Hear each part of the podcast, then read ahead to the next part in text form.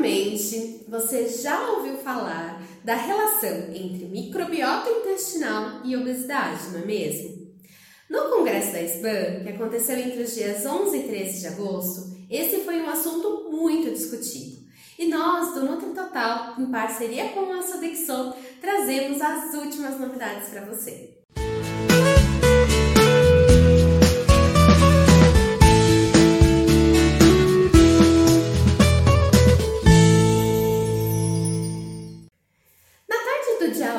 Agosto, ocorreu a sessão Ligações entre o microbioma intestinal e a obesidade, que discutiu características da microbiota, métodos de avaliação e os probióticos disponíveis no mercado atualmente. A palestra inicial foi com o professor Christian Hoffman, da Universidade de São Paulo, que abordou a diversidade do microbioma intestinal no mundo e no Brasil. Ele iniciou sua fala nos lembrando que o microbioma humano é formado por bactérias, arqueias, seres eucariontes e vírus. E existe um grande número de espécies de microorganismos e que em cada parte do corpo tem uma composição diferente desses microorganismos, e é isso que nós chamamos de microbiota. Foram apresentados dados de análises de microbiomas de diferentes populações, provando haver uma diferença significativa relacionada a diversos fatores, entre eles localização geográfica, desenvolvimento socioeconômico e cultura alimentar da população. Ele destacou o processo de urbanização como responsável por grandes alterações do nosso microbioma, que resultam em menor diversidade microbiológica, que, de certa forma, pode se relacionar ali com o aumento de doenças crônicas é, e o aumento do número de pessoas com obesidade. Especificamente no caso de pessoas com obesidade, é bastante citado na literatura o desequilíbrio representado pelo aumento de firmicutes e redução de bacteroidetes na microbiota intestinal. No entanto, né, considerando que essa microbiota ela é influenciada negativamente pelos mesmos fatores que aumentam o risco de obesidade, como má qualidade da alimentação, não está bem estabelecido ali na literatura se as alterações da microbiota são a causa ou se estão apenas associadas a uma característica ali da obesidade. Para finalizar sua aula, é, ele explica que a relação entre microbiota e patogênese das doenças se dá através dos metabólitos produzidos por esses microorganismos. E lembra que a microbiota começa a se formar no nascimento.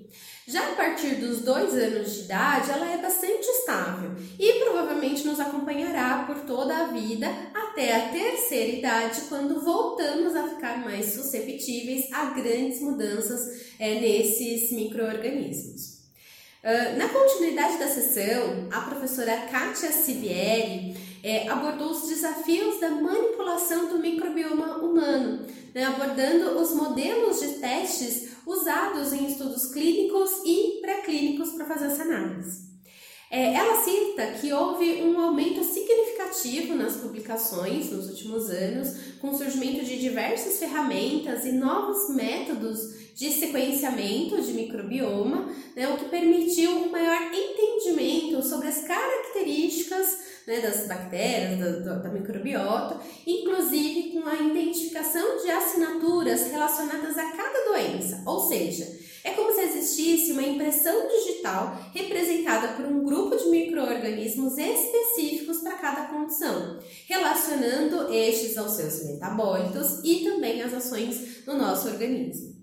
Um ponto interessante que ela trouxe na palestra é, foi, como, foi como a relação, a, a modelos de estudos. Né? Os estudos clínicos, ou seja, aqueles realizados com seres humanos, permitem ter uma visão ampla é, com acompanhamento de resultados fisiológicos enquanto que os modelos experimentais, in vitro, por exemplo, permitem verificar uma associação direta entre a microbiota e drogas ou probióticos, com exclusão de todos os fatores de confusão. Já com relação à prática clínica, ela trouxe as opções de testes disponíveis hoje, destacando a importância de seguir os protocolos adequados de coleta de amostras de acordo com o método a ser utilizado, bem como o conhecimento para a correta interpretação dos resultados dos testes de sequenciamento de microbioma. Por fim, a bióloga Marciane Magnani, que é professora titular da Universidade Federal da Paraíba, discutiu as alegações e recomendações dos produtos probióticos. Ela nos lembra que cada vez mais as pessoas querem usar alimentos com propriedades funcionais, sobretudo, né, por influência da mídia que nos apresenta regularmente novos alimentos. Paralelo a isso, as pessoas estão consumindo cada vez mais alimentos industrializados, ao mesmo tempo que buscam por opções mais sustentáveis. Com isso, há uma grande necessidade de regulamentação e políticas públicas para direcionar esse mercado tão influenciado pelo consumidor.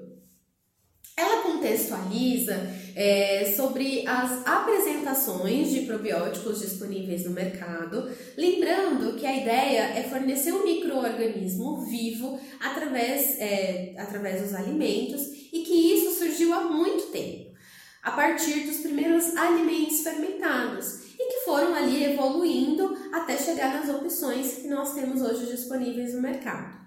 Por definição clássica, né, os probióticos eles são organismos vivos, não patogênicos, que quando administrado em concentração adequada, conferem ali algum benefício para a saúde do hospedeiro. Essa definição ela pode ser diferente entre os países, assim como a alegação atribuída a um produto. Por isso, aqui no Brasil, nós temos um número muito menor de produtos probióticos quando comparamos é, com outros países, como Europa ou Estados Unidos. No entanto, né, a professora ressalta que mesmo que o produto seja vendido como probiótico em outros países, isso não garante que ele tenha a alegação de propriedade funcional reconhecida. Né, os efeitos dos probióticos podem ser amplamente difundidos, frequentes ou raros, mas é importante considerar que os efeitos específicos são relacionados a certas cepas e a certas condições. Ou seja, o mesmo probiótico indicado para uma condição em pessoa pode não funcionar para uma outra pessoa ou numa outra condição de saúde. Segundo ela, o benefício do probiótico está relacionado também à microbiota, promovendo uma modulação ou reestruturação dessa e há vários mecanismos ali envolvidos com a ação e a interação de cada microorganismo. Aqueles mais encontrados nos alimentos, nós temos os grupos bifidobactérias, lactobacilos, é, Saccharomyces, Streptococcus e bacilos. Por fim, né, a professora chama a atenção de que quando falamos sobre o uso e propriedade de alguns probióticos, nós devemos utilizar o nome e sobrenome deles, ou seja, sua taxonomia correta, especificando gênero, espécie, subespécie e cepa. Outra questão apontada é que nós, profissionais de saúde, ao fazer a prescrição, devemos conhecer a dose, detalhes do produto e saber qual é a alegação que está sendo oficialmente reconhecida.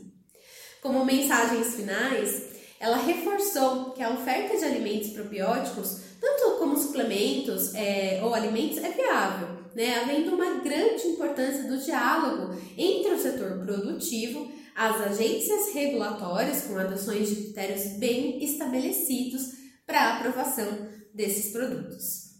É, esse é um assunto bastante atual, bem popular, mas que deve ser discutido com muita responsabilidade, principalmente por nós profissionais da saúde. Né? É, deixo aqui essa mensagem final e nós nos vemos no próximo vídeo.